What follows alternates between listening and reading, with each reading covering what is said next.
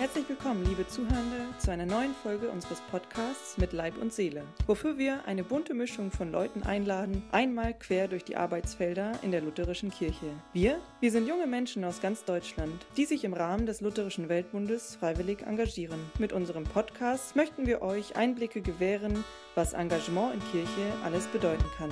Mein Name ist Rebecca. Heute zu Gast ist Herr Brauer. Herzlich willkommen. Guten Tag. Sie sind Bischof der evangelisch-lutherischen Kirche im europäischen Russland und seit 2014 Erzbischof der evangelisch-lutherischen Kirche in Russland.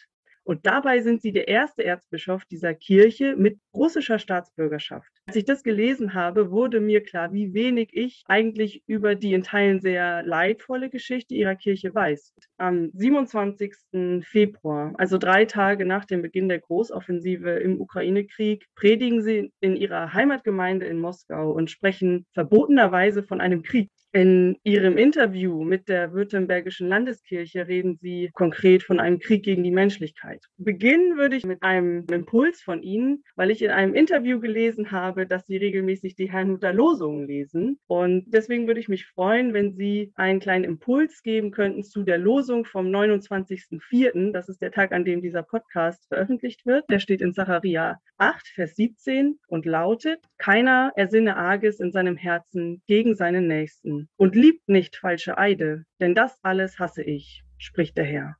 Ja, vielen Dank, liebe Schwestern, liebe Brüder. Angesichts der argen Verbrechen gegen die Menschen schließt Gott ja seine Augen nicht zu. Er sieht auch unsere jetzige Bestürzung über den Krieg in der Ukraine. Er verwirrt das Diktat der Lüge und sinnlose Gewalt an unschuldige Menschen. Wenn wir die Bilder, die tagtäglich veröffentlicht werden, Bilder des Gräuels sehen, können wir allerdings selber leicht die Fassung verlieren und selber wütend werden. Uns erreichen die Heulen und Schreien der leidenden und erbitterten Menschen. Die ganzen Friede und Liebe im Herzen drohen vollkommen in Zorn und Wut zu versinken. Man will schwören, das Böse zu rächen, auf Gewalt mit Gewalt zu antworten. Und das nimmt dann kein Ende. Wenn das Böse die Opfer einnimmt, dann hat der Angreifer eigentlich schon gewonnen. Wo findet man den Frieden unter den verzweifelten Menschen, die ihre Lieben begraben müssen, irgendwo im Garten des Hauses, in den Trümmern. Ist dort in den zerstörten Städten und Dörfern ein Platz für Frieden? Es ist kaum in unserer Kraft. Deshalb beten wir weiterhin. Ganz herzlichen Dank für diese Worte. Die Kirche, in der Sie groß geworden sind und der Sie dann nach Theologiestudium zum Bischof gewählt wurden und dann eben auch für die gesamte russische lutherische Kirche zum Erzbischof gewählt wurden. Und da sind Sie der erste russische Bischof. Für mich klingt das sehr ungewöhnlich. Wie ist denn die lutherische Kirche in Russland entstanden? Ja, unsere Kirche ist eine Minderheitskirche. Wir haben so etwa 40.000 Mitglieder, flächenmäßig aber sehr, sehr groß. Und es gibt außerdem eine große Kirchengemeinschaft mit der Ukraine, Belarus, Georgien, Kasachstan, Kirgistan, Usbekistan. Und wir sind durch den Bund der evangelisch-lutherischen Kirchen in Russland und anderen Staaten eng miteinander in Kontakt. Und ja, unsere Kirche hat sehr tiefe Wurzeln in der russischen Geschichte, also das heißt Russland und außerhalb. Und diese Geschichte geht aufs 18. Jahrhundert zurück. Also das heißt praktisch kurz nach der Reformation, nach dem Tod Luthers, gibt es schon Gemeinden auch in Moskau. Diese Geschichte sind aber auch die schwersten Leiden und Vertreibung, Vernichtung unter Stalin geworden. Und danach Wiedergeburt, Neuanfang in den 80er, 90er Jahren, also die Zeit von Perestroika und danach, an der sich viele Pastoren hm, aus Deutschland beteiligten. In den 90er Jahren haben sie auch die Leitung der Gemeinden und der Gesamtkirche übernommen. Wurde es aber dann möglich, eigene Theologen auszubilden. Wir hatten auch ein Seminar gegründet und dort bin ich auch gewesen und dort hatten wir auch die Gelegenheit, einander kennenzulernen, auch nicht nur Menschen aus Russland, sondern auch aus der Ukraine, Belarus, Kasachstan und so weiter. So habe ich auch übrigens meine Frau kennengelernt. Sie ist auch Theologin und dort in der Kapelle des Seminars wurden wir auch getraut. Ach, schön. Ich habe auch dann gelesen, als ich ein bisschen weiter recherchiert habe, dass Sie sagen, durch Ihre russische Staatsbürgerschaft haben Sie Privilegien, die Erzbischöfe vor Ihnen nicht hatten. Zum Beispiel konnten Sie ganz anders eben auch mit der Regierung sprechen. Ja, das stimmt. Es ist nur so möglich, wenn unser Erzbischof, der geistliche Leiter der Kirche, eigentlich russischer Staatsbürger ist und auch äh, in Russland ist. Hm, also natürlich, als alles begann in den 90er Jahren oder neu begann. Es war anders nicht möglich. So unsere Bischöfe, sie waren schon im Alter und natürlich groß Teil ihrer Zeit auch in Deutschland verbracht. Und es war nicht immer möglich, sie einfach zu erreichen, so vor Ort. Mhm. Und es war aber wichtig, dachte ich auch von Anfang an, dass unsere Kirche präsent ist, dass unsere Kirche teilnimmt an verschiedenen Veranstaltungen und auch Möglichkeit hat, direkten Kontakt zu haben zu unseren Gremien, zu unseren Behörden und bis auf das Ebene des Präsidentenamtes. Und ich bin dann, nachdem ich bestätigt wurde von meiner Kirche, zum Mitglied des Präsidentenrates für die Interaktion mit religiösen Organisationen geworden. Da sind eigentlich alle größeren religiösen Gemeinschaften Mitglied. Und das war für uns natürlich ein Zeichen der Anerkennung, aber auch eine Chance, unsere mhm. Probleme auch auf den Tisch zu legen und zu diskutieren. Aber es war nie eine Erwartung, dass wir uns politisch irgendwie positionieren sollen, pro oder contra. Und jetzt ist es eben nicht mehr möglich, dass man jetzt frei von Erpressung oder frei seine Meinung sagen kann und irgendwie im Dienst bleiben kann, im Dienst des Evangeliums. Das ist eine enorme Prüfung und enorme Zerreißprobe für uns alle. Also das ist hochkomplex und wie Sie schon sagen, Ihre Gemeinschaft wird jetzt eben überschattet von Forderungen, die Sie auch nicht bereit sind zu erfüllen, dass Sie eben nicht von einem Krieg sprechen. Welches Gefühl hatten Sie denn bei Ihrer Predigt, als Sie sich klar ausgesprochen haben, dass ein Krieg herrscht?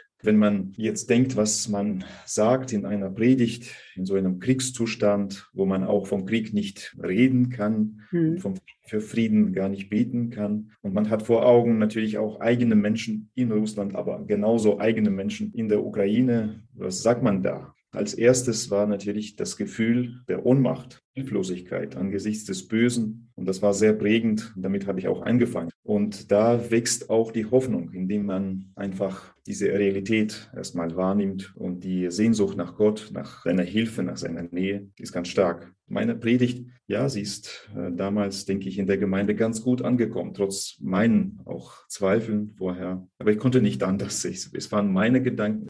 Und wie geht es Ihnen und Ihrer Familie jetzt in dieser turbulenten Zeit? Ja, wir sind jetzt in Deutschland und äh, mit der ganzen Familie. Und das ist einfach gut, dass wir uns wie zu Hause fühlen in der Kirche als erstes, weil mhm. alles so ähnlich ist, weil die Formen auch uns wirklich sehr vertraut sind, auch für unsere Kinder, obwohl für sie es sprachlich noch nicht so ganz einfach ist. Das glaube ich. Erstmal ist es das Gefühl, wir sind nicht in einem fremden Land. Und das ist natürlich der Kirche zu einem großen Teil wirklich zu verdanken den Menschen als erstes und auch den Menschen in der Kirche vor allem. Und viele sagen, na ja, das sind doch unsere Geschwister da in der Ukraine. Und ob wir vertrauen jetzt unseren Medien oder nicht, da sind unsere Menschen da. Mit denen können wir jetzt sprechen, wie es ihnen geht. Und natürlich die ganze Wahrheit ist einfach da über die Kanäle, so wie Zoom oder E-Mails oder Telefonate, soweit es noch geht. Und die Wahrheit ist einfach bitter und viele wollen sie einfach nicht äh, akzeptieren, wollen einfach nicht annehmen, dass es so ist, wie es ist. Und was bleibt da? Natürlich nur zu beten, aber wir haben eine gemeinsame Sprache in diesem Beten. Das ist ganz konkret geworden. Ja, das glaube ich.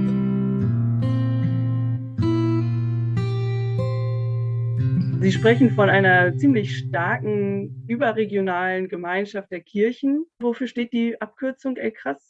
Elkras, evangelisch-lutherische Kirche in Russland und anderen Staaten. Das ist damals entstanden vor der Wende. Man wollte die Gemeinschaft behalten mit den Menschen, aber auch strukturell, dass man auch Kirche so registriert als ein Bund. Und da mussten wir natürlich vieles noch einmal bedenken und erneuern Mhm. Also wie geht das, ob es überhaupt noch geht in den unabhängig gewordenen Ländern. Aber das geht auch bis heute noch. Und ich denke, da wir auch als solches auch Mitglied des Lutherischen Weltbundes sind und sonst in anderen auch ökumenischen Institutionen als eine Einheit auftreten, ich denke, in der jetzigen Situation gewinnt es nur an Bedeutung, dass wir wirklich beisammen bleiben. Und dieser Rückhalt ist enorm wichtig. Es hilft einfach zu verstehen, wir sind Teil einer globalen Gemeinschaft im LWB, aber hier konkret mit unseren Nachbarländern, auch wenn die Aggression von dort kommt. Das ist eine große Prüfung, aber auch eine große Chance dann. Wenn das alles eines Tages zu Ende ist, dann können wir mit neuen Kraft, mit neuer Erfahrung auch gestärkt eigentlich in die Zukunft gehen. Ja, und da sind die Grundlagen ja sehr gut, wenn man eben die Gemeinschaft über viele, viele Jahre so aufgebaut hat und leben lässt innerhalb der Elkras, die ja nach außen und nach innen hin Stärke gibt, wie ich daraus höre. Ja. das macht auch mir Hoffnung, ja. Sie haben auch schon den LWB angesprochen. Welche Rolle spielt er aktuell in dem Krieg? Kann er helfen, Mitgliedskirchen der lutherischen Weltgemeinschaft tun schon sehr viel für die Menschen in der entstandenen schwersten Not zu helfen. Ich denke als erstes an unsere Geschwister in Polen zum Beispiel. Mhm. Ja, auch nicht zuletzt Deutschland. Ich bin sehr dankbar für die ganze Solidarität mit der Ukraine und mit unserem Kirchenbund, für die Beispiel und ja, grenzenlose Hilfsbereitschaft. Das erfahre ich hier äh, jeden Tag, wie viel geleistet wird und wie viel man wirklich konkret denkt an die Menschen. Wie kann man da helfen? Und natürlich auch politisch oder kirchenpolitisch. Was kann man dann noch sagen? Also für klare Worte bin ich auch sehr dankbar und auch für Zusammenhalt der Schwestern und Brüder. Ja, es ist wirklich entscheidend wichtig, selbst wenn es so, denn vielleicht bei manchen Eindruck erweckt, ja, das ist zu wenig oder man soll irgendwie was Konkretes jetzt anbieten. Das ist schon viel. Also es ist wirklich nie in der Geschichte so gewesen, dass Menschen so einig sind in diesem Willen, in dieser Verwerfung des Bösen, des Krieges und in der eindeutigen Einschätzung dessen, was so wirklich passiert und wo der Kern, wo die Wurzel des Problems dann liegen. Und in der Dunkelheit des Krieges sind es wirklich immer helle Lichter des Trostes und lebendige Hoffnung für uns alle. Wir haben von Polen sehr viel gehört und hören, auch von neuen Ideen. Und das Schöne ist, dass Kirchen auch zusammentun, egal welcher Ausrichtung, welche Konfession. Und da spielt natürlich in Polen die lutherische Kirche, also die evangelische Kirche des Augsburgischen Bekenntnisses, eine wichtige Rolle, eine wichtige Stimme. Es ist aber, die sind da natürlich bei weitem nicht alleine. Und auch also diese Öffnung und es gab damals noch keine Gesetze dafür. Also es gab noch keine konkrete Regelungen, wie man so Flüchtlinge aus der Ukraine jetzt aufnimmt. Und das sind auch Flüchtlinge wirklich auf Zeit. Da mhm. brauchen sie einfach jetzt erstmal Schutz und die brauchen irgendwie erstmal umgeben zu sein von Menschen, die sie jetzt einfach verstehen, in welcher Situation sie jetzt sind. Schön. Das sind sehr schöne Einblicke, die Sie mir hier geben können. Ich höre daraus, dass Sie mit Ihrem Engagement tatsächlich mit Leib und Seele bei der Sache sind. Also anders ginge das auch gar nicht. Warum tun Sie persönlich das in oder für Ihre Kirche? Ja, also als ich angefangen habe, ordiniert wurde, dann berufen wurde ins neue Amt, ich dachte immer, das ist meine Berufung, das ist etwas, was mir hm, einfach am Herzen liegt und da habe ich mich hm, immer wohl gefühlt. Aber in der jetzigen Situation nach dem 24. Februar denke ich, dieser Krieg geht uns einfach alle an und wir sind in Russland und wir sollen jetzt einen gewissen Schutz bekommen und auf der anderen Seite auch, dass unsere globalen Partner auch uns verstehen dass eine Stimme aus Russland auch wirklich äh, zu hören wird und dass es nicht nur alles dämonisiert wird, was mit Russland so assoziiert äh, mhm. ist. Und dass wir wirklich gemeinsam überlegen, gemeinsam beten, was wir tun können in dieser Zeit. Dieser Krieg geht uns alle an. Also wirklich ganz egal, woher wir jetzt kommen, aus welchem Land und welcher Religion, und jetzt muss ich mein Amt auch anders irgendwie verstehen,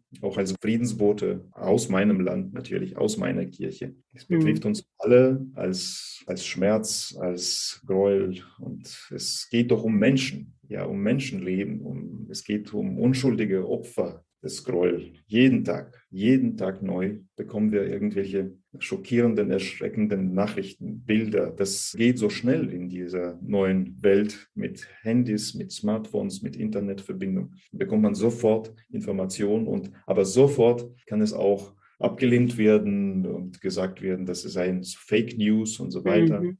Das ist natürlich auch so eine Versuchung der neuen Zeit. Aber es ist wirklich so, Kirchen können wirklich dabei helfen, dass Menschen diese Realität wirklich verinnerlichen. Die Realität des Krieges aufs Neue. Denn nach dem Zweiten Weltkrieg dachte man vielleicht, ja, sowas wird nie passieren. Das ist einfach undenkbar. Und das ist doch äh, möglich. Und diese Situation ist unerträglich. Die ist nicht normal. Die kann nicht zu einer Normalität werden. Das erfordert ja sehr viel Kraft, dieses Engagement. Gibt es da eine Geschichte aus der Bibel, die Sie da trägt? Einer meiner Lieblingsgeschichten ist, dass Jesus auch gepredigt hat dass Jesus auch von also Seligpreisungen gesprochen hat und von den Menschen, die selig werden, die Gottes Kinder heißen werden, die Frieden stiften werden. Und für mich ist es nicht mehr wirklich nur ein schönes Wort, sondern wirklich eine Ermutigung und eine Verheißung. Es wird uns versprochen, dass es Menschen geben wird, die auch nach ihren kleinen Kraft, nach ihrem kleinen Glauben, aber doch etwas bewirken werden können in dieser, für diese Welt. Also das gibt natürlich Kraft. Aber wenn das so vorgelesen wird in den Gottesdiensten, da kriegt man so irgendwie Gänsehaut und denkt, mhm. ja, vielleicht bin ich auch hier einer davon, aber wie kann das werden? Und das wird, das wird, denke ich, das spreche ich für jeden. Das, äh, dazu ermutige ich jeden und jede, wirklich nicht lang zu überlegen, das einfach so zu nehmen für sich. Da kann ich einfach Teil dieses Bildes zu sein. Vielen Dank, dass Sie von dieser Kraft durchströmt werden. Das spüre ich. Und ganz, ganz herzlichen Dank. Einmal, dass Sie in diesem Gespräch Ihre Perspektive uns erzählt haben, aber auch überhaupt, dass Sie Ihr Amt derart gewissenhaft, optimistisch und eben auch wie mit einer, wie mir scheint, unermüdlichen Energie ausfüllen. Ich wünsche Ihnen, dass Sie stets Gott an Ihrer Seite spüren mögen. Vielen Dank. Ich danke Ihnen. Gott befohlen. So, das war's für heute. Herzlichen Dank fürs Zuhören.